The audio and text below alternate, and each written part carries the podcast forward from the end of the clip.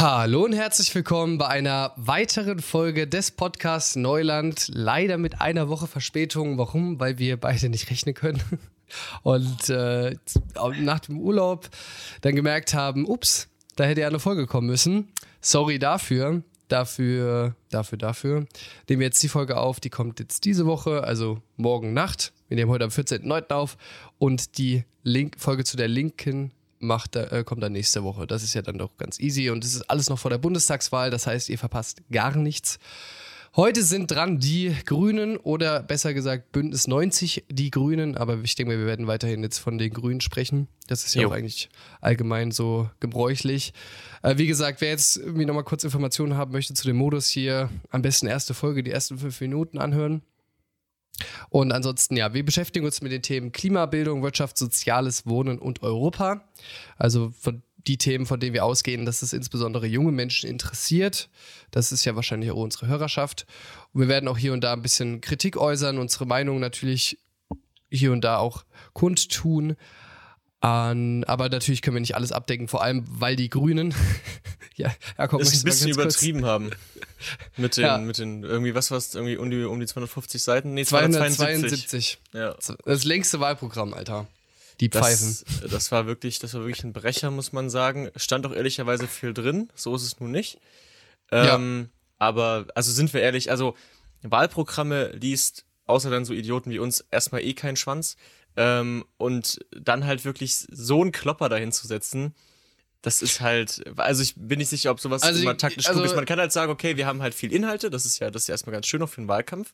Ähm, aber das ist halt, glaube ich, eher so eine Wahlkampftaktik, dann in einer Show zu sagen, wir haben eines der längsten oder das längste Wahlprogramm, da steht am meisten drin, ähm, aber wirklich durchlesen tut sich das natürlich keiner. Also Punkt eins, ich hätte eher gedacht, bei der FDP ist das Wahlprogramm, weil bei die FDP groß drauf schreibt, die gab es mehr zu tun. Da müssten die eigentlich die längste Liste haben. No. Und zweitens, ich weiß gar nicht, ob das so vorteilhaft ist, weil irgendwie hast du dann halt so viele Punkte, wo du zu wissen haben musst. Und es wird halt irgendwie so, also die Idee, über die Ideen reden wir jetzt und die haben sicherlich auch alle hier und da ihre Berechtigung, gerade wenn man viel anpacken möchte. Aber ich glaube, gerade in einem Wahlkampf sollte man sich doch eher fokussieren, damit man halt die Punkte, die Main Points halt wirklich an die Bürger und Bürgerinnen weitergeben kann. Ja, Aber das glaub, ist so mein Ding. Ja, ich glaube, ich glaube, ich sehe es ein bisschen anders. Ich glaube schon, dass jetzt so als Oppositionspartei, die jetzt halt eben hier mal ordentlich umrümpeln möchte, mhm. ob das dann nur in der Praxis so der Fall sein wird, ist ja mal dahingestellt, aber auf jeden Fall wird es so getan. Ähm, ist das, glaube ich, am praktikabelsten, weil es nochmal herausstellt, wie viel die Grünen auf dem Papier mit dem Land eigentlich vorhaben. Und deswegen glaube ich, dass das wahlkampfmäßig gar nicht blöd ist, weil wie gesagt, lesen tut's eh keiner. Ob es nur 100 oder 300 sind, lesen tut's eh keiner. Und ja. so kannst du halt immer sagen, jo, wir haben das meiste drin. Ich muss auch sagen, ähm, ich finde den Slogan, also Deutschland alles, alles ist drin, das finde ich kacke, aber diesen Unterslogan, bereit, weil ihr es seid, finde ich so als Bürgeransprache eigentlich, finde ich äh, eigentlich einen ganz gut gemachten Slogan, ehrlicherweise. Ja, dazu kommen wir natürlich erst gleich. Erstmal, wie üblich, üblich, ähm, die Smalltalk Ebene, die Smalltalk-Abteilung. Jakob, wie geht's dir? ähm, sehr gut. Wir hatten jetzt ein bisschen Zeit, uns von Porto zu erholen. Ich habe mir meinen, ich habe mir meinen großen Zeh gebrochen. Der ist jetzt äh, mittlerweile. Ja, die Zukunfts-Ichs sind wieder da. Die Zukunfts-Ichs sind wieder da. Wer hätte, wer hätte gedacht, dass ich humpelnd äh, durch Portugal stiefeln werde? Ähm, ich auf jeden Fall nicht. Nee. Aber, ah. äh, aber lief dann, lief, lief, lief, lief dann, weniger, aber trotzdem Spaß gemacht. Dann doch ganz gut eigentlich. Nee, war ein schöner Urlaub, hat sehr, sehr viel Spaß, ge äh, Spaß gemacht. Porto eine sehr empfehlenswerte Stadt.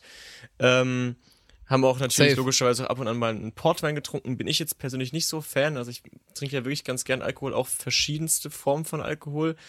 Ähm, in allen Darreichungsformen. Wird deutlich, was ich meine. Ähm, aber Portwein Portwein ist auf jeden Fall nicht mein Getränk. So, ich mag süße Sachen schon eh nicht so gerne. Ich bin noch nicht so eine Nachtischmaus. Und da muss ich sagen, hat Portwein mich nicht überzeugt. Wie war es bei dir? Ja, ich finde es auch gut, dass du den einfach Dumm-Dumm-Wein getauft hast. Ja, das hat, das hat, äh, das hat, das hat andere Gründe. Ähm, die, aber, aber, aber es passt trotzdem. Also der, der, der haut dich schon um. Ja, vor allem, wenn er 20 Jahre gegärt ist und ihn dann auf den Kater trinkst. Aber hey. Ja. Äh, ähm, nee, das war, das war, das fand ich wirklich trotzdem alles interessant. Wie gesagt, bildschöne Stadt. Wir waren viel am Wasser dort. Am, wie ist der Fluss? Doro? Doro? Irgendwie Boah, so? keine Ahnung, das, das habe ich mir jetzt nicht gemerkt. Ähm, und eigentlich immer so äh, erst, äh, also Porto, Strand, Porto, also Porto, Strandtag, Porto-Tag, Strandtag, da, da, da. Das ja, war eigentlich wirklich. Hat sich sehr nach Urlaub angefühlt. Essen nicht schlecht, sind, Bier nicht schlecht. Die Batterien sind so halb voll getankt. Ja, die eigentlich ehrlich wieder, wieder runtergewirtschaftet, habe ich das dumpfe Gefühl. ja, also die Leber und äh, die Lunge hatten ihre Aufgaben. So, ähm, aber unabhängig von unserem verlotterten Lebensstil, ähm, vielleicht mal noch ein, zwei Wörter. Wir sind ja jetzt wieder ein bisschen aktueller. Ähm, es also sind noch gesagt, zwei Wochen. Es ist der 14.9. Es sind noch zwölf Tage. Oder ähm, so, Um mal hier ein bisschen präzise zu werden, Robby. Ähm, um mal vielleicht ein bisschen was zu unserer Gedanken nochmal zum Wahlkampf vielleicht loswerden zu können, loswerden zu wollen. Ähm, ist ja jetzt doch noch ganz spannend geworden, ähm, also jedenfalls mehr oder minder. Äh, erst sah es aus Laschet safe Nummer, dann Baerbock safe Nummer, jetzt ist auf einmal Olaf Scholz, der wirklich einfach nur abgewartet hat, wie ein, weiß ich nicht, wie ein Faultier, so aus der Versenkung da erschien, aber ehrlicherweise nur, weil die anderen neben ihm herabgesunken sind. Ja. Ähm, und steht jetzt auf um die 25 Prozent. Äh, die Union teilweise bei sogar unter 20, äh, war in den letzten Tagen eine Umfrage, also bei 19,5 oder 19 waren das, glaube ich, was ähm, sich in die letzten Wochen einreiht von historisch schlechtesten Wahlergebnissen ever ähm, für die Union oder für die CDU.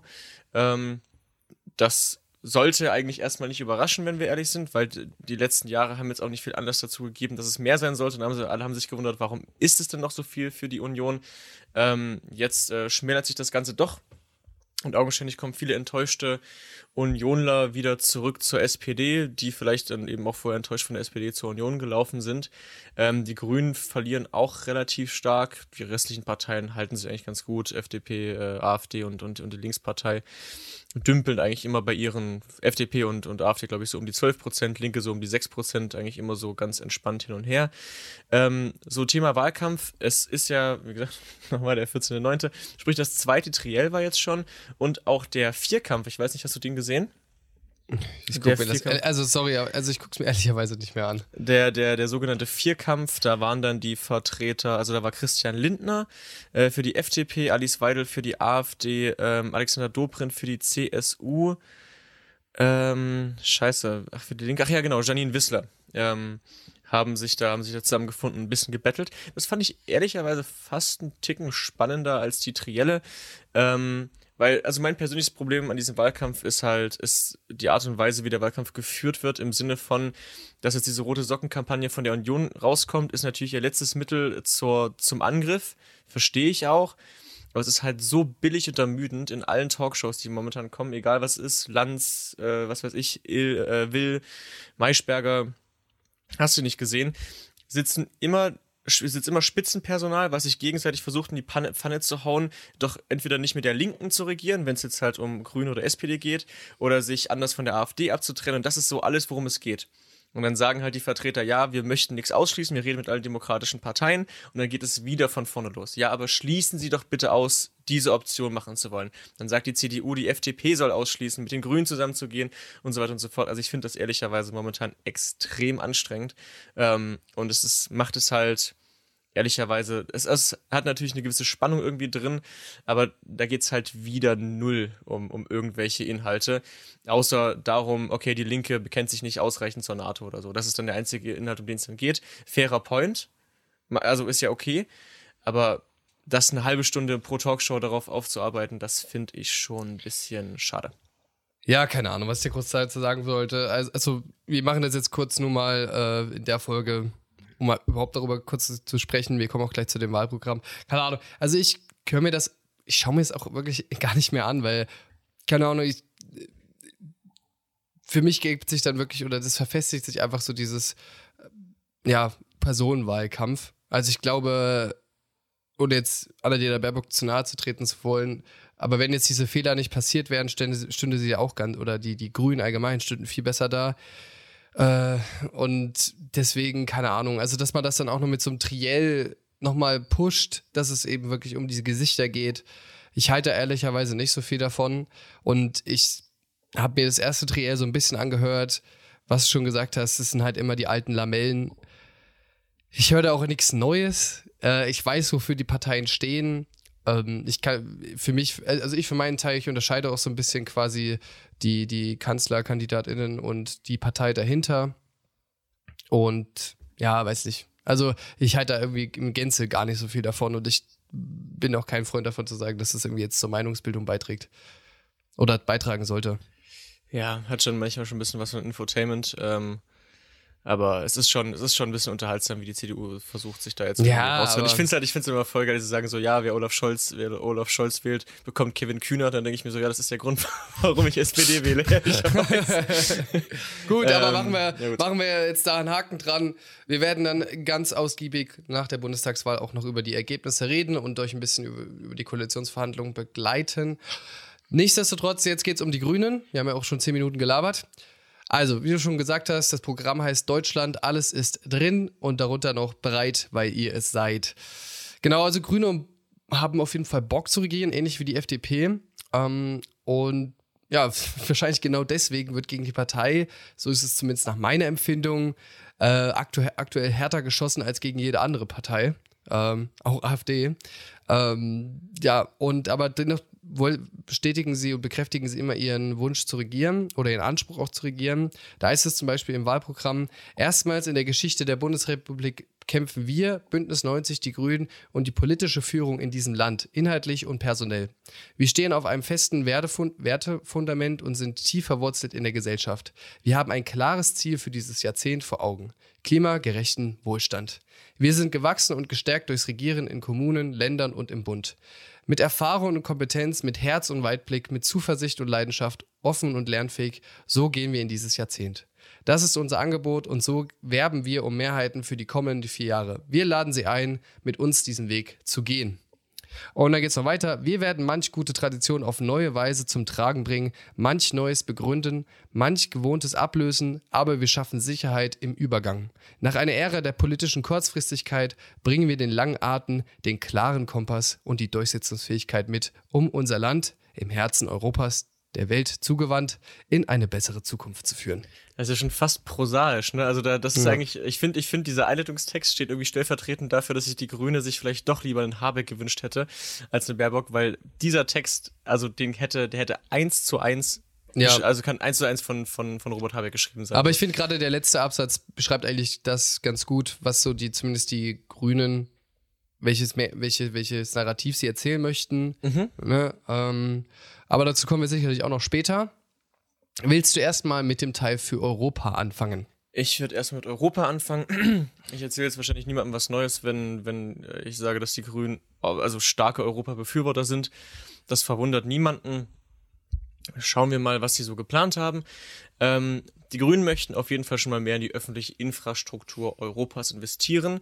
Ähm, die Europäische Währungsunion soll zu einer Sozialunion ausgeweitet werden. Leider wurde nicht ganz, also fand ich, klingt irgendwie erstmal ganz interessant, steht nicht ganz genau drin, was damit gemeint ist.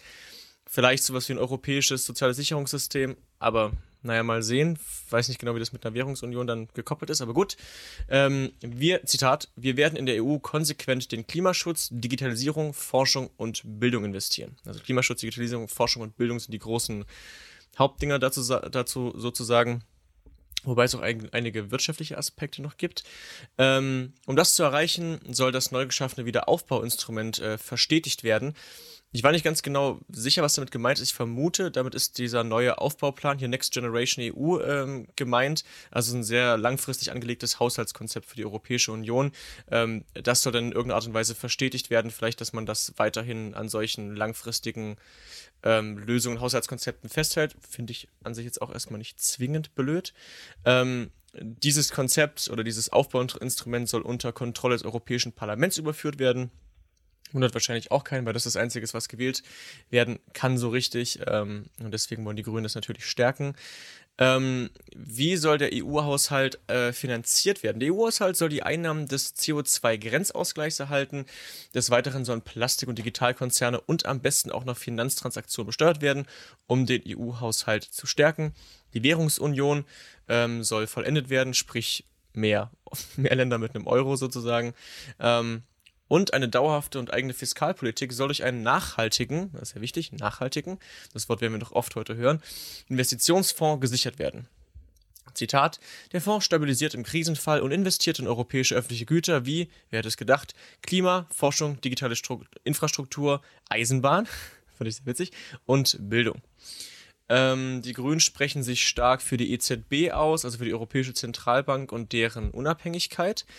Ähm, und so für mich noch einer der interessantesten Punkte, weil ich das, also korrigiere mich, wenn ich falsch liege, aber ich glaube in den anderen Wahlprogrammen, ich kann heute nicht reden, sorry, ähm, ne, ähm, nicht in so einer Klarheit auf jeden Fall gelesen habe. Vielleicht habe ich es aber auch vergessen, ist jetzt vielleicht nicht zu 100% äh, sicher. Der Euro soll zu einer glaubwürdigen und internationalen Leitwährung entwickelt werden, ähm, damit Europa seine Souveränität bewahren und ausbauen kann. Gemeint ist hiermit praktisch mehr oder minder, der Euro soll hier so eine Art Speerspitze, so habe ich es jedenfalls verstanden, als eine Art Speerspitze genutzt werden, um europäische Werte auf globaler Ebene zu stärken und durchzusetzen. Ähm, es sollen europäische Vermögenswerte geschaffen werden, in denen die Welt sparen kann. Ich weiß nicht genau, was damit so wirklich gemeint ist. Sollen das Immobilien sein? Soll das ein Fonds sein? War jetzt auch nicht ganz sicher. Klingt erstmal ganz interessant. Sprich, die Welt legt an in Europa äh, und spart dort. Ähm, Zukunftsmärkte sollen geschaffen werden, also in Zukunftsmärkte wie Investitionen in Klimaschutz soll der Euro das internationale Zahlungsmittel werden. Dafür muss aber natürlich auch die europäische Solidarität funktionieren.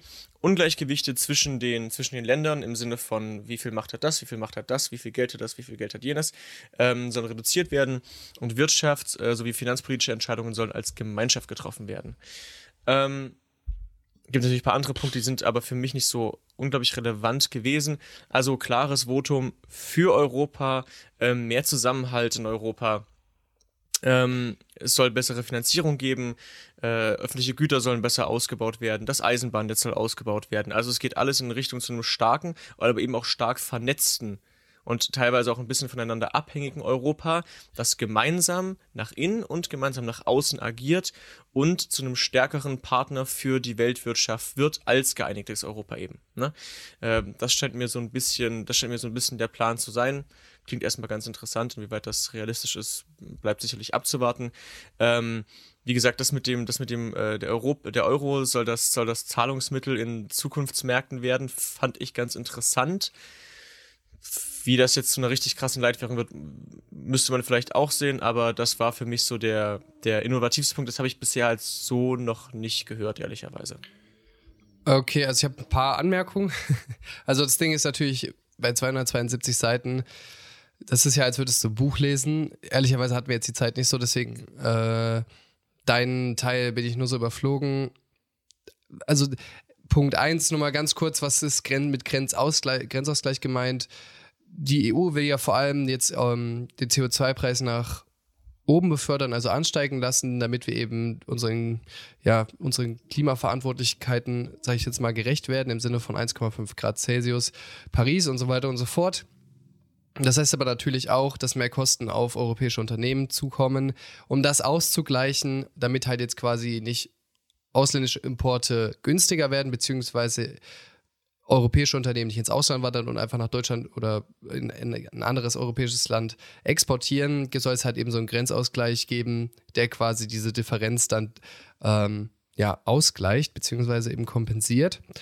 Dann zu dem Ding, dass eben noch mehr Länder in den Euro eingeführt äh, hinzugefügt oder zu dem Währungsraum hinzugefügt werden sollen. Da halte ich jetzt erstmal nicht so viel davon, muss ich ehrlicherweise zugeben, weil der Euro sowieso gerade nicht in der besten Verfassung ist. Und die Währungsunion meiner Meinung nach so vor allem daran ja, kränkelt, dass man die Souveränität, also man hat quasi die Geldpolitik in die Hände der EZB gegeben, aber eben nicht die Fiskalpolitik, sprich, wenn äh, Staaten investieren und so weiter und so fort. Das heißt, das, das ist irgendwie für mich so das große Problem gerade an dem Euro. Und das müsste man halt erstmal beheben, bevor man noch weitere Länder hinzufügt, weil wer soll denn dann noch kommen? Also da werden ja dann auch tendenziell eher schwächere Länder dabei sein und ich weiß jetzt nicht, ob das wirklich dem Euro an sich gut tut. Auch wenn ich das natürlich begrüße. Ich glaube auch nicht, dass sich. es den Ländern gut tut, ehrlicherweise. Ja, also wenn ich die Idee gut finden würde, wenn man mehr Länder im Euro hat, aber dafür muss halt erstmal der, ja, müssten eigentlich alle Volkswirtschaften in Europa so ein bisschen auf einem Level sein.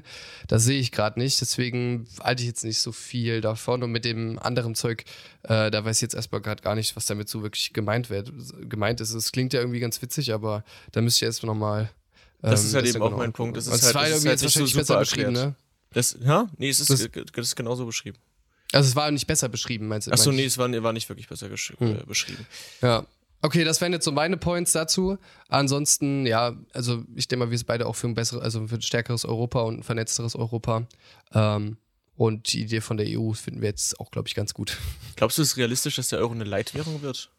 Boah, das sind Fragen. Also, äh, ich, ich müsste jetzt erst, so weit bin ich jetzt auch noch nicht drin. Also, ich müsste erst mal wissen, was das überhaupt definiert, eine Leitwährung zu sein, beziehungsweise ähm, in welchem Ausmaß man da hingehen kann und ob das überhaupt, ob man das überhaupt anstreben sollte. Ob man das darf. Ja. Äh. Gut. Ähm, weiß nicht, wir werden sehen, vielleicht, vielleicht, vielleicht kommen die Grünen äh, in die Bundesregierung und können das dann mal zeigen, was sie damit meinen. Okay. Dann würde ich sagen, ich mache mal weiter mit Klima, weil das ist, glaube ich, so mit der größte Punkt, obviously bei den Grünen. Also Klima und soziale Gerechtigkeit sind ja eigentlich so die zwei Säulen dieses oder die zwei rote Fäden, sag ich mal, die sich durch das Wahlprogramm durchziehen. Ähm, ganz kurz, wie legitimieren die Grünen überhaupt Thema Klimaschutz? ich meine, die meisten von unseren ZuhörerInnen sind wahrscheinlich auch pro Klimaschutz, aber man kann ja mal trotzdem hinterfragen, warum müssen wir das überhaupt machen? Also natürlich, das ist ja dieses Buzzword von den Grünen, sozial-ökologische Transformation, ähm, will heißen, auf der einen Seite, wenn wir nichts machen, wir werden weiter Hitzesommer haben, Waldsterben, Überschwemmungen etc. etc. Wir haben das dieses Jahr in Deutschland schon gemerkt und das wird sicherlich, wenn wir so weitermachen, in Zukunft nicht weniger werden. Ähm, das hat alles natürlich maßgebliche Konsequenzen und, ja, wie sagt man, äh, gefährdet maßgeblich unseren Wohlstand, unseren Reichtum auch für jetzige Generationen schon, aber auch vor allem für zukünftige Generationen. Allein deswegen hat man so eine moralische Verantwortung, würde ich mal meinen. Ähm, außerdem kann man natürlich als Industrienation, wenn man zeig, aufzeigt, okay, Klimaschutz und Industriepolitik, Wirtschaftspolitik, Wohlstand sind miteinander, miteinander vereinbar, als großer Gewinner aus dieser Klimakrise hervorgehen und anderen Ländern zeigen oder vorbildlich zeigen, sage ich jetzt mal, wie sowas funktionieren könnte. Genau. Ähm, auch in, und insgesamt heißt das dann dementsprechend, dass dieses 1,5 Grad Ziel von Paris zum, zum Fundament, Fundament, meine Herren, fundamental, fundament, sag mal, fundamentalen Leitplanke so, so. Äh, des politischen Handels werden soll. Ne? Interessanterweise, Fridays for Future, das, die berufen sich auf eine Studie, behaupten, dass eben, selbst wenn man dieses Programm vollständig umsetzen würde, nicht ausreichen würde, den 1,5 Grad Pfad einzuhalten. Also auch selbst die Grünen schaffen das nicht, ähm, beziehungsweise müsste man das Tempo dann doch ein bisschen weiter erhöhen, aber wir können ja mal gucken, was die Grünen trotzdem so vorhaben. Also man möchte, das haben die Grünen auch sehr oft betont, raus aus der fossilen Energie und die Umstellung auf die erneuerbaren Energien schaffen. Das heißt, man braucht eine massive Aufbauoffensive, Ausbauoffensive für die Erneuerbaren, die so schnell wie möglich umgesetzt werden soll. Ähm, dementsprechend politische Rahmenbedingungen schaffen, die den Ausbauprozess nicht weiter lähmen ähm, und der natürlich auch zugunsten von BürgerInnen ist. Das Ziel zum Beispiel bei der Windenergie ist der jährliche Zubau von mindestens 5 bis 6 Gigawatt an Wind an, zu, äh, an Land. Und ab Mitte des Jahrzehnts 7 bis 8 Gigawatt. Bei Wind auf See wollen wir 35 Gigawatt bis 2035. Ich weiß, wusste jetzt nicht so ganz genau, ob das heißt, dass man quasi jährlich 35 Gigawatt hinzubauen möchte oder ob man halt insgesamt bis 2035 35 Gigawatt haben möchte. Das war irgendwie nicht so ganz klar für mich. Aber wir können ja trotzdem mal drauf gucken, wie der Vergleich so aussieht. 2020 lag der Zubau an Land und auf See, also zusammen bei ungefähr 1,6 Gigawatt. Fun Fact: 2017 hatten wir noch Werte von 6,5 Gigawatt pro Jahr. Also kann man da auch mal gucken oder ja, vielleicht ein paar Sachen ableiten auf die große Koalition und ihren wahrscheinlich nicht vorhandenen Effort, das auszubauen. Bei der Solarenergie soll das natürlich dann auch gepusht werden. Da spare ich euch jetzt einfach mal so die Zahlen. Genau, dann Energieeffizienz. Also die Grünen erkennen auch an, dass wir jetzt nicht alles so ja, in der gleichen Energiemenge fortführen können, wie wir es jetzt haben, oder beziehungsweise effizienter wirtschaften sollten. Das heißt, ähm, Dämmung von Gebäuden, Nutzung von Abwerbe, Abwärme, Strompreisvergünstigung für Unternehmen, die im internationalen Wettbewerb stehen, soll an die Umsetzung von Energieeffizienzmaßnahmen geknüpft werden. Ähm, also solche Sachen, dass man eben versucht, da wo es geht, einzusparen und sonst halt das auch noch zu nutzen, was vielleicht verschwendet werden würde. Dann äh, soll es auch sogenannte Transformationsfonds geben. Das heißt, Unternehmen, die aus eigener Kraft den ökologischen Strukturwandel nicht bewältigen können, mit ihrem Standort, Standort aber fest in der Region verankert sind, sollen damit unterstützt werden. Also insbesondere kleine und mittlere Unternehmen. Ja, weil wenn wir das jetzt alles durchführen, kostet das alles jede Menge Geld. Ähm, ob das sinnvoll ist, das jetzt auszugeben, kommen wir, glaube ich, später nochmal darauf. Aber das schafft vielleicht auch nicht einfach jedes Unternehmen. Deswegen, solche Transformationsfonds sind bestimmt keine schlechte Idee. Ähm, und dann, das hat ja die Grünen, haben die Grünen auch nochmal auf so einem siebenseitigen Paper veröffentlicht, das Klimaschutz-Sofortprogramm. Ähm, denn wir müssen uns ja vorstellen, die Zeit und das dazugehörige CO2-Budget bezogen mal auf Deutschland, äh, um diese 1,5 Grad einzuhalten, die sind außerordentlich knapp.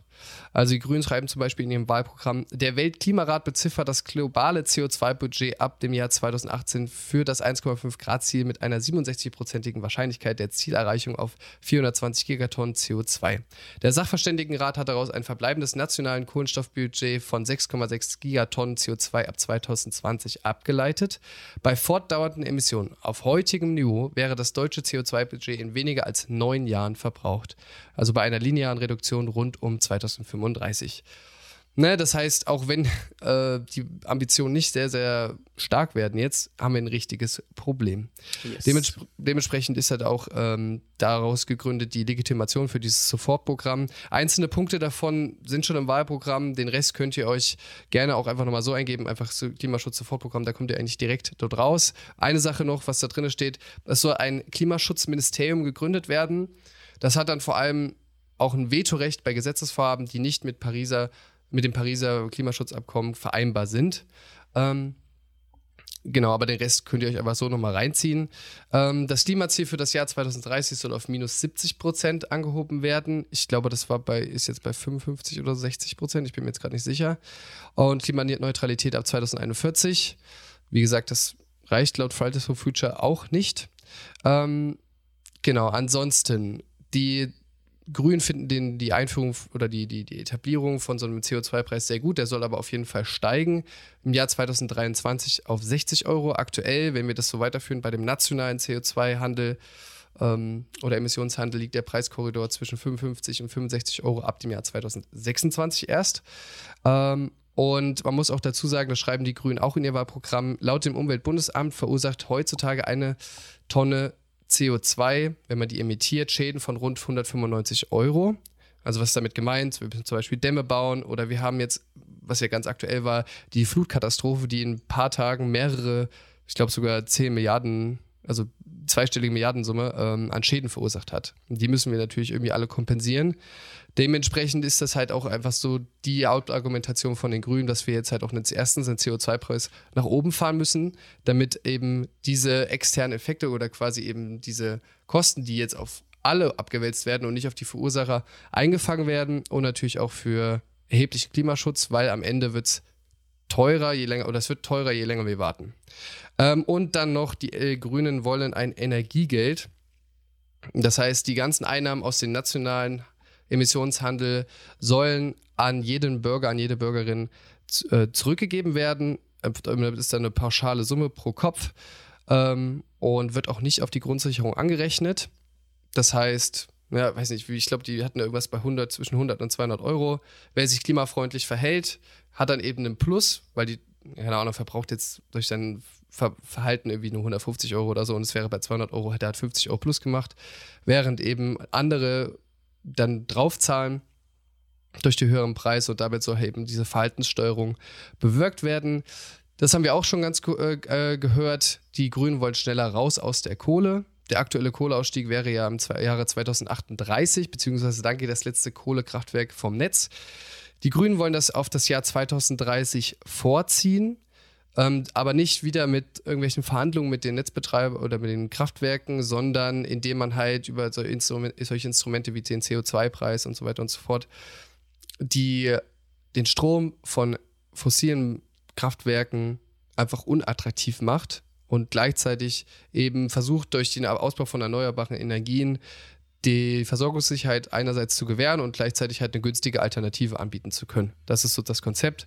Ähm, weil ich glaube, nicht viele waren damit zufrieden, wie die Kohlekommission oder die, ja, da Bundesregierung die, die großen Milliardensummen den, den Kohlekraftwerkbetreibern ja, hinterhergeworfen hat, fast schon, die, sagen viele ExpertInnen, sowieso Anfang 2030 vom Netz gehen werden.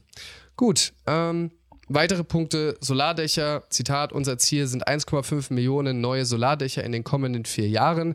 Deshalb werden wir Solardächer fördern und zum Standard machen. Beginnend mit Neubauten, öffentlichen und Gewerbegebäuden sowie Dachsanierung wollen wir diesen neuen Standard perspektivisch, perspektivisch auf den Bestand ausweiten. Das gilt auch für das Land, aber da auf versiegelten Flächen, nicht auf Ackerland.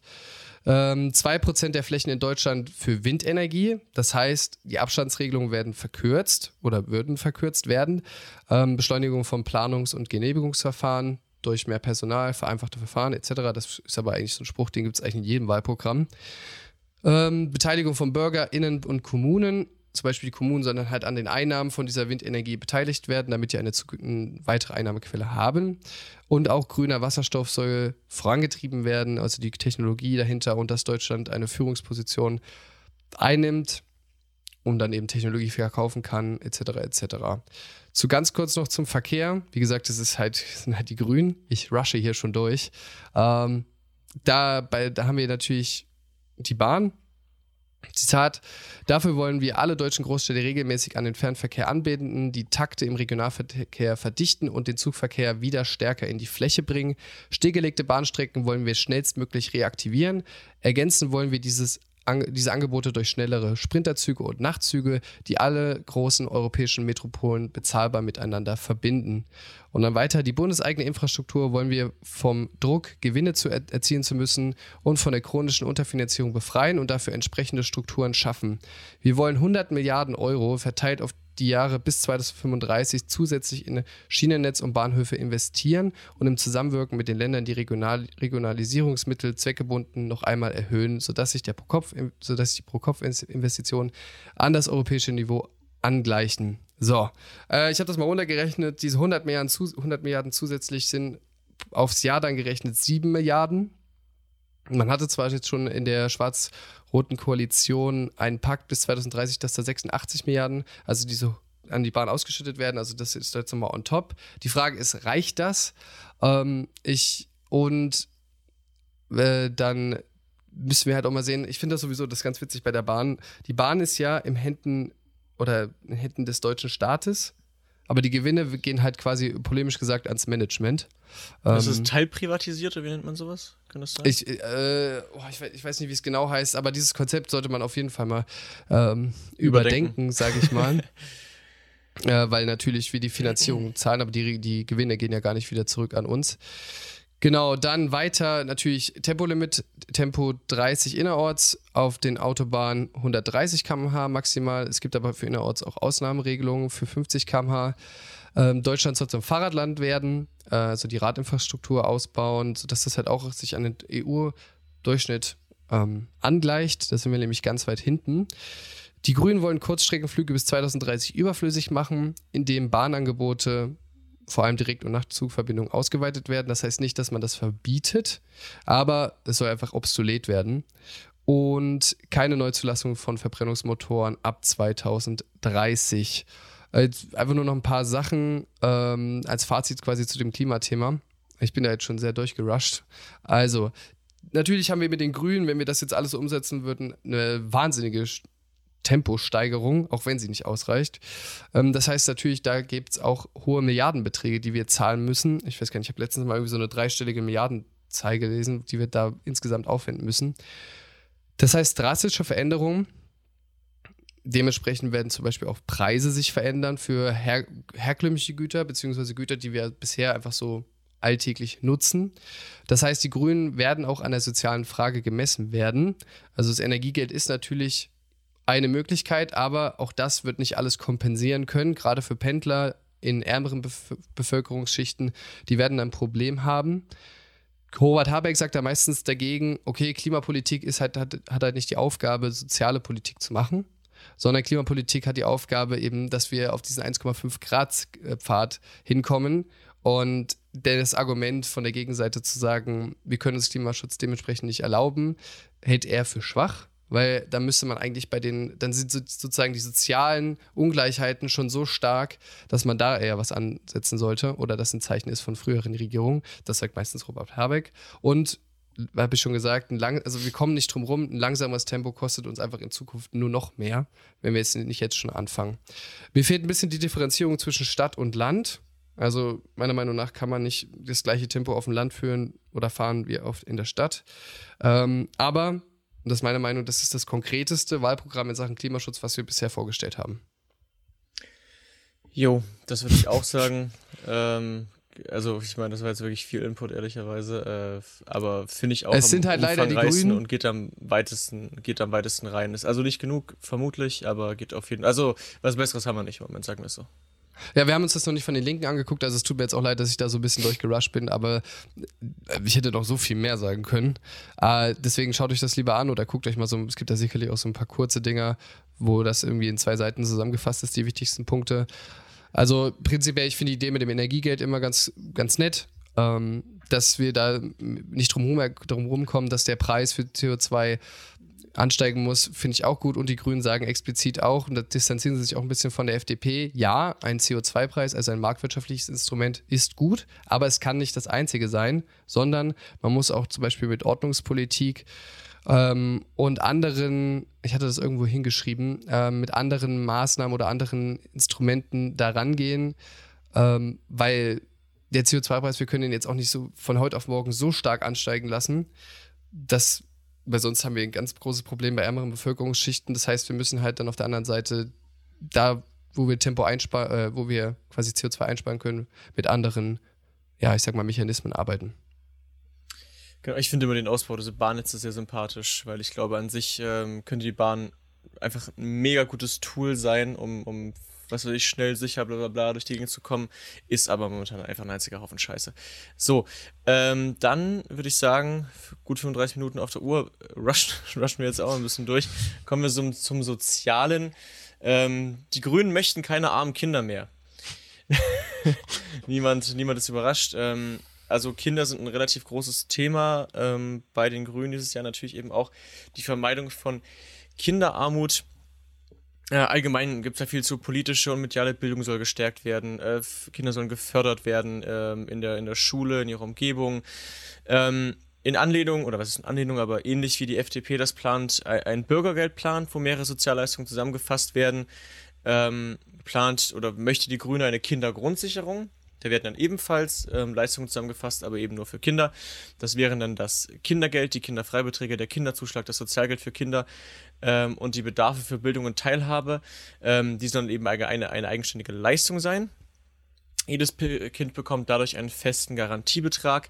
Kinder aus sozial schwachen Familien erhalten zusätzlich einen Garantie-Plus-Betrag. Was ist denn heute? Ich kann nicht reden, Alter. Das ist der absolute Wahnsinn.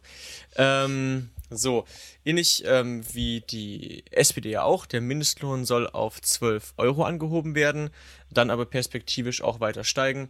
Da sind sich die drei linken Parteien also mehr oder minder einig.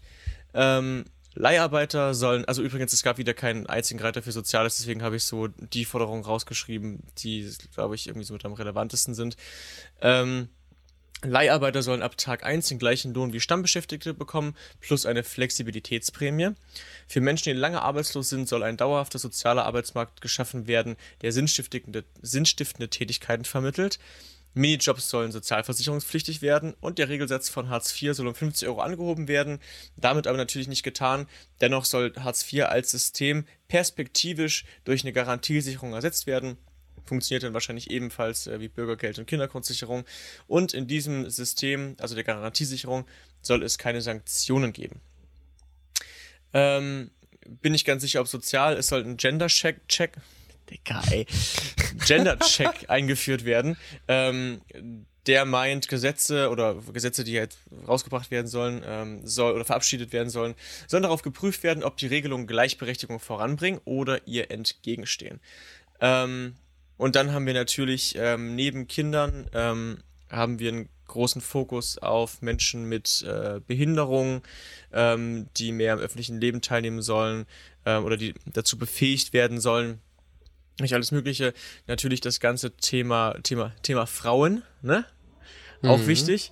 Ähm, Thema äh, andere Form von Geschlechter, also sprich divers, LGBTQIA Sternchen, ähm, diese ganzen Sachen, äh, wie diese Bevölkerungsgruppen mehr am sozialen Leben, am demokratischen Leben und eben auch am sozialen wirtschaftlichen Leben teilnehmen können. Ähm, zum Beispiel Gender Pay Gap soll bereinigt werden, die wirtschaftliche Unabhängigkeit von Frauen soll gestärkt werden. Ähm, das sind jetzt wahrscheinlich alles äh, keine Sachen, die irgendjemanden großartig überraschen.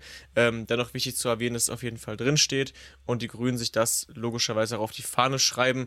Ähm, die Grünen möchten so, glaube ich, so ein bisschen, also vermitteln dadurch ein bisschen auch den, den, den Anspruch von einer, von einer Volkspartei im weitesten Sinne. Ähm, wobei logischer, also wobei deutlich wird, dass sie, dass sie diesen Volksbegriff natürlich auch ganz anders sehen. Das wissen wir bei den Grünen ja auch sowieso.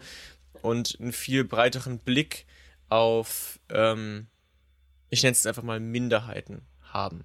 Ähm, was jetzt vielleicht bei den anderen beiden Volksparteien, vielleicht bei der SPD mehr als bei der CDU, aber geschenkt, ähm, in so einer Diversität nicht so klar benannt und zu sehen ist. Man will es ihnen jetzt nicht in den Mund legen, dass es, dass es äh, wirklich nicht so ist, aber ich denke, es wird klar, was ich meine.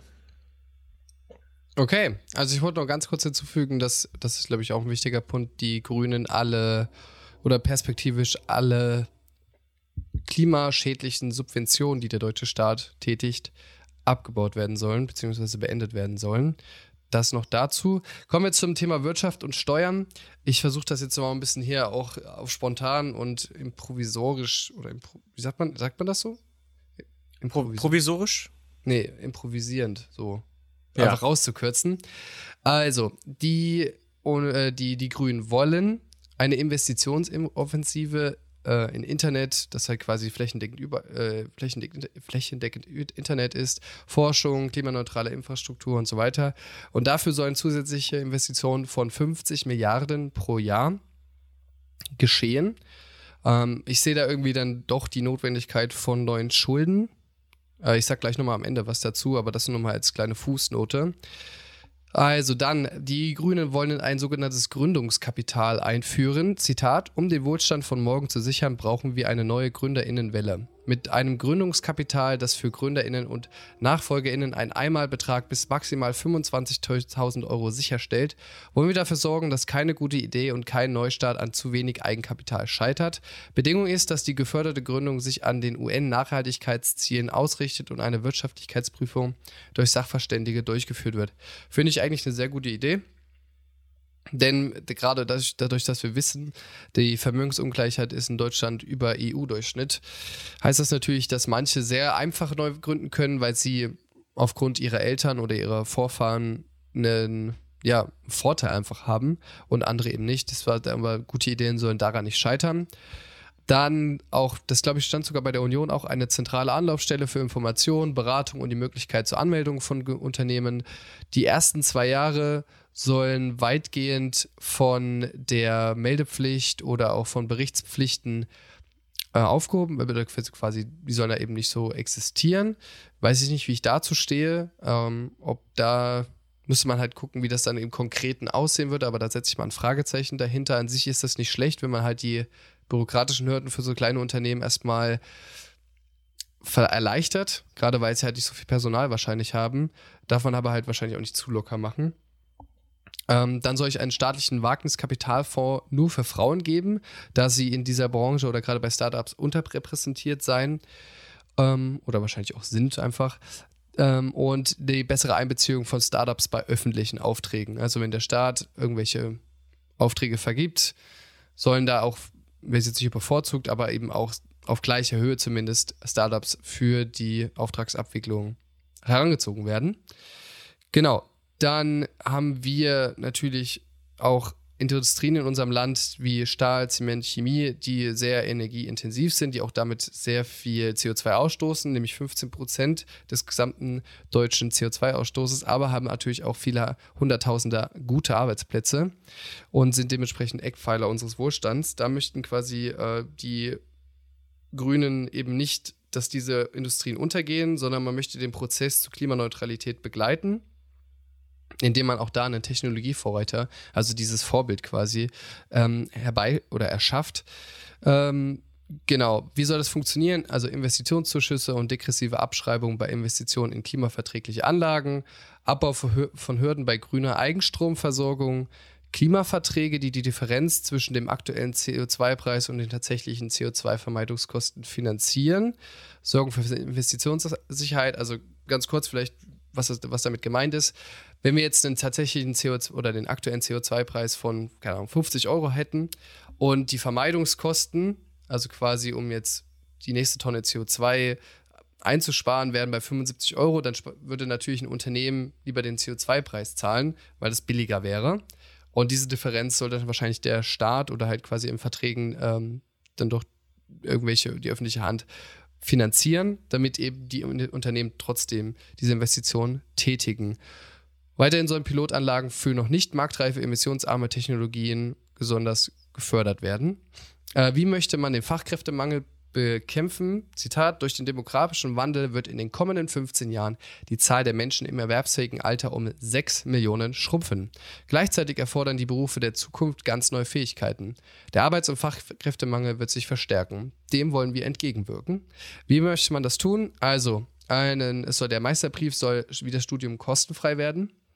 Hürden, die Frauen, ältere Menschen, Menschen mit Behinderungen, Jugendliche äh, aus einkommensarmen Elternhäusern oder Menschen mit Migrationsgeschichte, die denen oft noch im Wege stehen, die sollen alle eigentlich abgebaut werden und Geschlechterstereotype möchte man entgegenwirken. Es soll so eine sogenannte Talentkarte geben und damit auch schnellere Anerkennung der ausländischen Bildungs- und Berufsabschlüsse. Es kommt ja häufig vor aktuell, dass wenn jetzt nicht also wenn jetzt Leute nach Deutschland migrieren oder sogar flüchten, haben eigentlich eine Ausbildung, aber die passt jetzt nicht so zu dem deutschen Modell von einer Ausbildung oder von einem äh, Studium oder Studiumsabschluss, dass das da nicht anerkannt wird. Das, dem möchte man mit so Talentkarten quasi entgegenwirken, entgegenwirken, damit man das so ein bisschen einschätzen kann. Genau. Ähm, dann, das fand ich noch sehr spannend, den Wohlstand unter, und, und, und unternehmerischen Erfolg neu bemessen. Was ist damit gemeint? Auch da zitiere ich lieber. Also Wohlstand definiert sich nicht allein durch Wachstum des BIP, sondern lässt sich viel breiter als Lebensqualität verstehen. Wir wollen den Erfolg Deutschlands und der Unternehmen neben ökonomischen auch anhand inklusiver, sozialer, ökologischer und gesellschaftlicher Kriterien messen und die politischen Leitplanken wie Anreize und Wirtschaftsförderung entsprechend neu ausrichten. Dafür soll in Zukunft gemeinsam mit dem Jahreswirtschaftsbericht ein Jahreswohlstandsbericht veröffentlicht werden. Dieser berücksichtigt dann zum Beispiel auch den Beitrag des Naturschutzes, einer gerechten Einkommensverteilung oder auch guter Bildung zum Wohlstand unserer Gesellschaft. Entsprechend ändern wir die Erfolgsmessung auf Unternehmensebene und ergänzen die Bilanzregeln oder Bilanzierungsregeln um soziale und ökologische Werte wie beispielsweise ihre Treibhausemissionen und setzen uns auch bei internationalen Vorschriften dafür ein. Finde ich sehr interessant. Es hat die SPD ja auch so reingeschrieben gehabt bei ihrem Wahlprogramm. Hier ist es noch etwas konkreter. Ich, ups, ja. ich bin dann trotzdem nur gespannt, wie man das bemessen möchte. Äh, denn das ist manchmal bei der Quantifizierung recht schwierig, wie man halt so gerade soziale oder gut, die Treibhausemissionen, die kriegt man vielleicht noch hin, aber so soziale Aspekte oder auch bei, bei Einkommensungleichheit, wie man das genau dann in Zahlen ausdrücken möchte oder wahrscheinlich irgendwie so ein Punktesystem, da wäre ich dann mal gespannt, wie das funktionieren wird.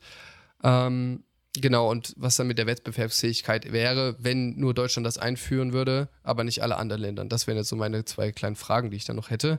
Ich denke aber, dass sie für dich äh, in der nächsten Regierung kommen. Ähm, dann gibt es noch ein Qualifizierungskurzarbeitergeld. Die Idee fand ich auch ganz spannend. Zitat: Mit einem neuen Qualifizierungskurzarbeitergeld ermöglichen wir Unternehmen in Phasen der Transformation ihre Beschäftigten im Betrieb zu halten und nachhaltig zu qualifizieren. Also das Kurzarbeitergeld, Kurzarbeitergeld nicht eben nicht nur in Krisen oder doch eigentlich nur in Krisen genutzt wird, weil die Klimakrise ist ja auch eine Krise, aber dass im Unternehmen die, die Transformation da Schwierigkeiten, finanzielle Schwierigkeiten haben, dass die auf Kurzarbeitergeld zurückgreifen können, um diese Transformation zu vollziehen. Genau, dann kommen wir noch fix zu den Finanzen. Ähm, ja, ganz, ganz kurz. Also die Schuldenbremse soll für, ich sag mal, sinnvolle Investitionen gelockert werden, aber für Kon also oder wenn jetzt quasi staatliches Geld für Konsum genutzt würde, das soll verhindert werden. Also da soll die Schuldenbremse weiterhin intakt sein. Genau, dann mehr Steuergerechtigkeit Also der Grundfreibetrag der Einkommenssteuer soll erhöht werden. Das würde ärmeren Bevölkerungsschichten, die quasi dann ein höheres Einkommen haben können, das nicht besteuert wird, helfen. Wie hoch? Steht nicht drin. Der Spitzensteuersatz soll erhöht werden, ab 100.000 Euro für ein Single und 250.000 Euro für Paare von 42 auf 45 Prozent. Und ab 250.000 bzw. 500.000 dann für Paare auf 48 Prozent. Nicht zu vergessen, ne? Jakob, wie war nochmal der Spitzensteuersatz unter Kohl? Äh, neun, weiß ich nicht mehr. 52? ich glaube 52 oder 54 Prozent. Also hm. wir, wir gehen eigentlich nur zurück. Ähm, ManagerInnen-Gehälter, das fand ich auch spannend, oberhalb von 500.000 Euro werden nicht mehr zum Abzug als Betriebsausgaben zugelassen. Ähm, Kindergrund Kindergrundsicherung hast du schon gesagt. Ähm, dann noch Vermögensungleichheit erkennt die, erkennen die Grünen an und sagen auch, das liegt über dem EU-Durchschnitt. Deswegen soll eine Vermögensteuer eingeführt werden, ab 2 Millionen Euro, 1% jährlich. Und diese Einnahmen sollen vorzugsweise für Bildung in den Ländern genutzt werden. Aber Begünstigungen für Betriebsvermögen werden wir im verfassungsrechtlich erlaubten und wirtschaftlich gebotenen Umfang einführen. Also man berücksichtigt da Betriebsvermögen. Genau, ähm, dann können wir nochmal, weil wir das bei den anderen Folgen auch immer gemacht haben, das Leibniz-Zentrum für europäische Wirtschaft, Wirtschaftsforschung, das ZEW, hat es mal ein bisschen durchgerechnet, was ja bezüglich des Staatshaushalts und Einkommensbelastung oder Entlastung auf die jeweiligen Schichten zukommen würde. Also nachdem, wenn die Grünen, wenn man den Plan der Grünen so durchführen würde, würde es ein Plus von 18,1 Milliarden Euro im Haushalt geben.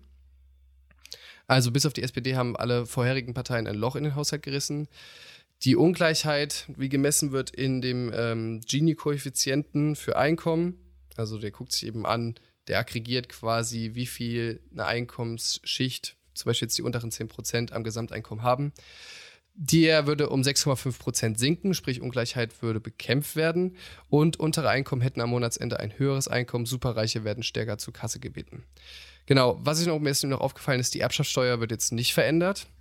Ähm, und ja, man kann jetzt das Gespenst von der Kapitalflucht aufskizzieren. Ich halte davon nicht so viel. Also ja, sicherlich gibt es Reiche, die, wenn man das so umführen würde, äh, umsetzen würde, ihr Kapital woanders hin bewegen.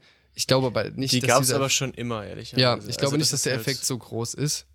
Ähm, und so wie also es gäbe, also nur ganz kurz, es gäbe ja keine Steuerparadiese, weiß ich, Monaco oder hast du nicht gesehen, wenn das nicht schon ewig so wäre. Also das ist halt, ja, weißt du? genau. Also ich denke, das würde dann zum, man würde das merken, aber jetzt nicht in einem krassen Ausmaß. Ähm, es gibt keine Steuersenkung für Unternehmen im Gegensatz zu Union und FDP. Und irgendwie also die ey, Grünen sprechen immer davon, also haben oftmals, ich habe jetzt auch einige Sachen rausgelassen, dass das schon gegenfinanziert werden soll. Einfach wahrscheinlich vor Angst, vor der Angst irgendwie bei, bei, bei Konservativen oder dieses konservative Narrativ, da in eine Falle zu kommen oder so. Aber, also ich habe sowieso kein so strittiges Verhältnis zu Schulden, gerade weil wir jetzt sehr günstig Schulden aufnehmen können und teilweise sogar weniger zurückzahlen müssen.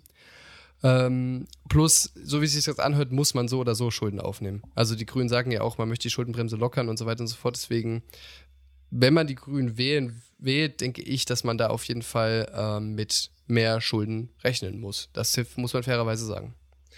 Ja, glaube ich auch. Bin aber bei dir, also bin ebenfalls auf der, sag ich mal, Ideologielinie fast, dass, dass äh, Schulden beim Staat jetzt nichts sind, was zwingend vermeidbar sein muss, ja. sondern eben auch ähm, Vorteile hat und das ist ja ehrlicherweise auch keine neue Erkenntnis, auch in der Wirtschaftswissenschaften nicht. Gut, ähm, weiter geht's im wilden Galoppschritt, ähm, weil äh, die, die Zeit, die Zeit, die Zeit, Robby.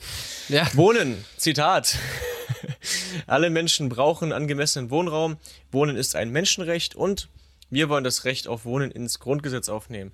Beides erstmal ganz sympathische Sätze, besonders der zweite gefällt mir ganz gut. Ähm, besonderen Fokus in ihrer Argumentationskette oder beziehungsweise in ihrem, in ihrem Vorhaben legen die Grünen auf Wohnungslose. Sie möchten ein Housing First Prinzip, bei dem Wohnungslosen eine Wohnung zugestanden wird, ohne dass diese sich vorher qualifizieren müssen, äh, eine zu bekommen. Ähm, noch ein paar andere Punkte. Die Möglichkeit, die Miete oder Kreditrate nachzuzahlen, soll Kündigungen und Zwangsräumungen abwenden. Zwangsräumungen auf die Strafe, Straße darf es nicht geben. Das fand ich irgendwie, das fand ich überraschend spezifisch. Weißt du, was ich meine? Das ist so, so fast schon ein bisschen random irgendwie. Aber ja, aber genau. irgendwie, also Finde ich jetzt nicht schlecht. Nee, also, es ist gar nicht schlecht, aber so die Möglichkeit, die Miete oder Kreditrate ne? nachzuzahlen, so, so, so, ja, irgendwie, also ja, so wäre logisch. ähm, dann ähm, soll es äh, soll ein Ausbau stattfinden von kostenfreien Mietern und äh, Mieter- und Schuldnerberatungen in den Kommunen. Achso, by the way, ich lese die ganzen Sachen äh, immer ungegendert vor. Die sind natürlich bei den Grünen, äh, also es ist MieterInnen und SchuldnerInnenberatung und so weiter und so fort. Und auch davor war das immer der Fall. Ähm, ich ja, Jakob kümmert sich nicht um äh, Minder Andere. Minderheiten in unserem Land. ähm, komm, wirklich. ähm, dazu kommt, wie gesagt, sozial-ökologisches Programm, alles klar. Mittel für den sozialen Wohnungsbau sollen erhöht werden. Gemeinwohlorientierte Baugenossenschaften sollen gestärkt und vermehrt gegründet werden. Die Grünen möchten eine Million zusätzliche Mietwohnungen. Ähm, diese sollen durch neue Wohngemeinnützigkeiten gesichert werden äh, und bundeseigene Bestände an, an Wohnungen, ich glaube, damit ist dann aber auch, äh, sind auch Grundstücke gemeint, soll nicht mehr an private Investoren, sondern ausschließlich verbilligt an Kommunen mit einer dauerhaften Sozialbildung abgegeben werden. Fand ich ganz interessant. Und natürlich, ähm, wie soll ich es am besten, also grünes und nachhaltiges Bauen, also wenn es hier ressourcenschonendes und kreislaufgerechtes Bauen, ähm, bei jeder Städte- und Gebäudeplanung soll künftig der gesamte Stoff- und Energieverbrauch für Bau, Betrieb und späteren Rückbau umfassend berücksichtigt, berücksichtigt werden. Ähm, Erhalt und Aufbau von Bestehendem sind Neubau vorzuziehen und Holz ist wichtig. Holz ist ja. ein relevanter Bau und rohen Baustoff für die Grünen. Ähm, Wälder sollen natürlich trotzdem nicht übernutzt werden. Wir sind natürlich nicht überrascht. Ähm, Natürlich auch noch Solaranlagen gefördert, äh, Photovoltaikanlagen gefördert, alles, was ihr euch denken könnt, was gut für die Umwelt ist beim Bauen, das möchten die Grünen natürlich mit drin haben. Ähm, das ist auch für, für die Sache so, wie geht's für, für Privatleute, sage ich mal, weiter auf der Seite, was so wirtschaftliche Interessen geht. Also ähm, Spekulation mit Wohneigentum soll vermieden werden. Ähm, es soll allerdings auch ein bisschen leichter gemacht werden, dass äh, Wohneigentum vererbt wird ähm, was aber auch nicht, jetzt nicht zwingend was Schlechtes sein muss, logischerweise. Ähm, also und so in diesem Spielfeld, ähm, wie gesagt, sozial-ökologisch bewegt sich das. Also Immobilien sollen keine Spekulationsobjekte werden, sondern es wird eben Fokus drauf gelegt. Es ist schon fast, äh, schon fast, was ist sozialphilosophisch. Ähm, diese ganze Wohnung ist eine Grundrechtsfrage. Ähm, also dass ein Mensch eben wohnen muss. Und es äh, an sich natürlich gibt es einen Weg drumherum, du kannst auf der Straße leben. Das sollte aber nicht sein. Menschenwürde, äh, dieser ganze, dieses ganze Konglomerat ähm, spielte eben eine große Rolle. Fand ich an sich alles, alles ähm, ganz sympathisch. Bei dem Housing First Prinzip für Wohnungslose, so gut ich das finde, war ich jetzt nicht ganz sicher. Trotzdem muss man sich ja irgendwo auf jeden Fall trotzdem, also melden, ähm, um sowas zu bekommen. Also du kannst ja nicht trotzdem einfach nur in eine freie Wohnung reingehen, also kannst du schon, aber dann ist es meines Wissens nach immer noch eine Straftat. Ähm, und das Problem ist ja, jedenfalls so wie ich das gelernt habe oder so wie ich das mitbekommen habe, ist, dass für viele Wohnungslose, ähm, die zwar wissen teilweise auch, dass sie Anspruch auf verschiedene Leistungen haben, der Gang zu einem Amt aber sehr schwer fällt. Deswegen war ich da nicht sicher, wie da die Grünen mit diesem Housing First Prinzip auch da entgegen werden, äh, entgegenkommen. Auch wenn man sich nicht vorher qualifizieren muss, irgendwo musst du hin und irgendwas ja. wirst du unterschreiben müssen und irgendjemand wird dich in irgendeiner Art und Weise prüfen müssen, ob das nun äh, ein freundlicher Grüner oder, oder äh, ein, irgendein Wichser vom Arbeitsamt ist, aber ähm, irgendwas wird es da geben müssen. Da war ich jetzt nicht ganz so sicher, wie man dieses theoretische Problem umgehen möchte, wo ich mir sicher bin, dass die Grünen das auf dem Schirm haben.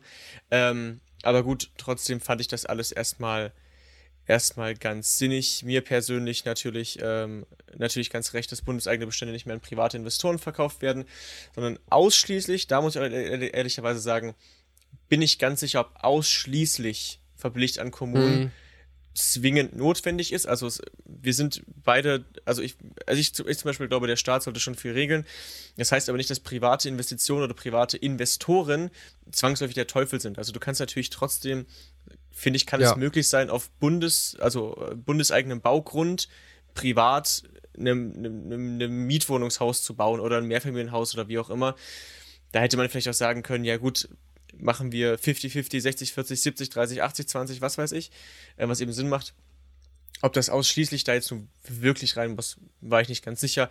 Aber ansonsten Ressourcen schon, kreislaufgerechtes Bauen ist natürlich ein Papiermonster im Zweifel, soll aber auch äh, in Teilen digitalisiert werden, laut den Grünen. Mal sehen. Das, also man merkt schon, das sind, das sind viele Pläne, gerade diese ganzen verschnellerten Bauverfahren, was Robby auch schon angesprochen hat. Das wird zwangsläufig digitalisiert werden müssen. Fast, also alle, nee, ich glaube, ja, wirklich alle Parteien haben es drin. Äh, Link hatten wir jetzt noch nicht, aber gut. Ähm, da wird wohl irgendwas kommen, aber da bin ich mal ehrlicherweise gespannt, weil also das sehe ich ja noch nicht. so irgendwie. Aber also gut. Ich, ich bin auch halt bei dem First Housing First Prinzip oder wie das Ding heißt. Heißt es dann, wenn jetzt einfach keine Wohnung da wäre in der Stadt, wo du lebst, dass du da einfach irgendwo hin verfrachtet wirst? Also, da würde ähm, ich halt auch mal gerne wissen, was da die Kriterien sind. Also ich, ja, guter Punkt. Ich behaupte jetzt einfach mal, ohne es auch nur ansatzweise zu wissen. Also ich glaube, in Deutschland gibt es ah, 300.000 Wohnungslose, 400.000 Wohnungslose, vielleicht gestaffelt auf die Städte könnte ich mir vorstellen, dass auf jeden Wohnungslosen in der Stadt, egal in welcher, glaube ich sogar, Leerstand kommt. Also ja, außer Frage, vielleicht aber dann in ist Auch, also dann ist ja zum Beispiel auch eine andere Frage hast, was du dann für eine Wohnung bekommst. Also genau, also da steht, also da stand auch nochmal, da stand nochmal drin, das habe ich nicht vorgelesen, ähm, dass sie das natürlich, also bedarfsgerecht im weitesten ja, Sinne. Ja, das also ist schon klar, aber kann, wenn da so richtig alte Schabracke da, wo du die, die Kakerlaken da hast und so weiter und so fort, das wäre natürlich auch nicht geil, ne? Nee, nee, das, das ist schon richtig. Also wie gesagt, da stand nicht mehr weiter zu drin. Ähm, ja, okay. Aber ich, also ich könnte mir schon vorstellen, dass die Grünen da jetzt äh, vermutlich da ein Auge drauf haben werden, wo ja. Okay. Menschen reinkommen. Dann haken wir jetzt fix nochmal Bildung ab. Ähm, machen wir jetzt ganz, ganz kurz. Also für jedes Kind soll ein Kita-Platz in einer guten Kita vermittelt werden oder geschaffen werden.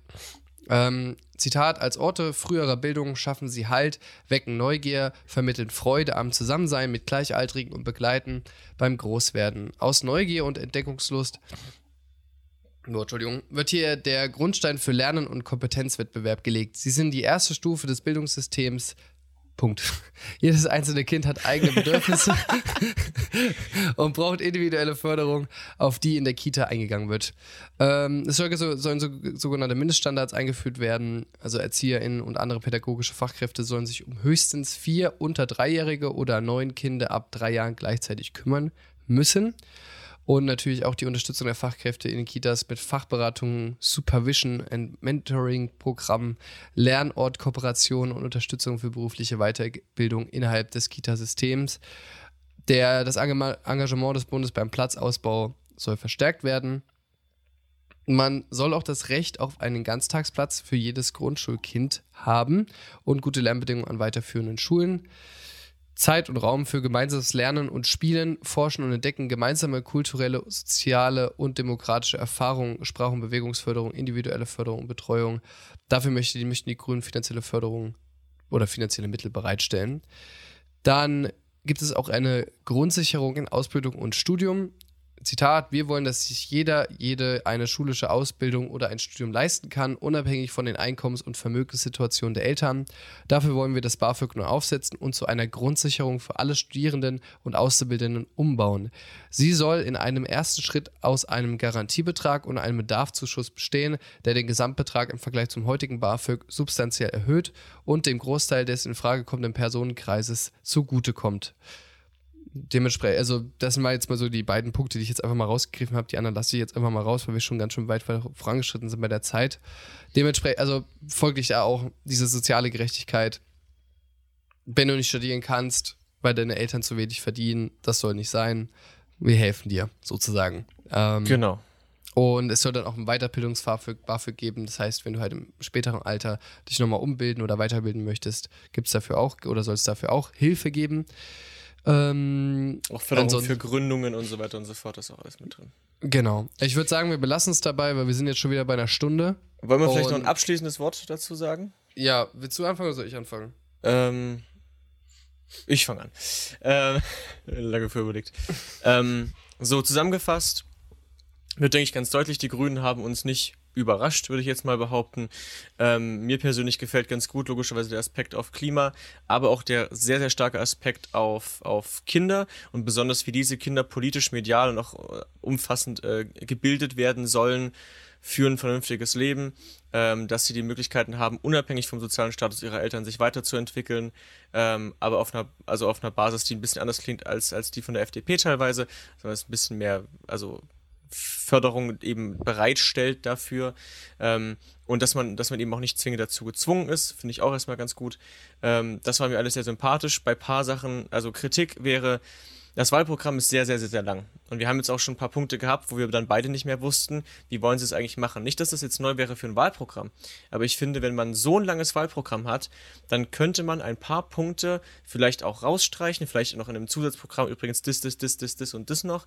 Ähm, aber das, was drin steht, kann man auf 273 Seiten, könnte man da vielleicht dann die Sachen auch besser erklären. So, ich finde, das fällt oft ein bisschen hinterher.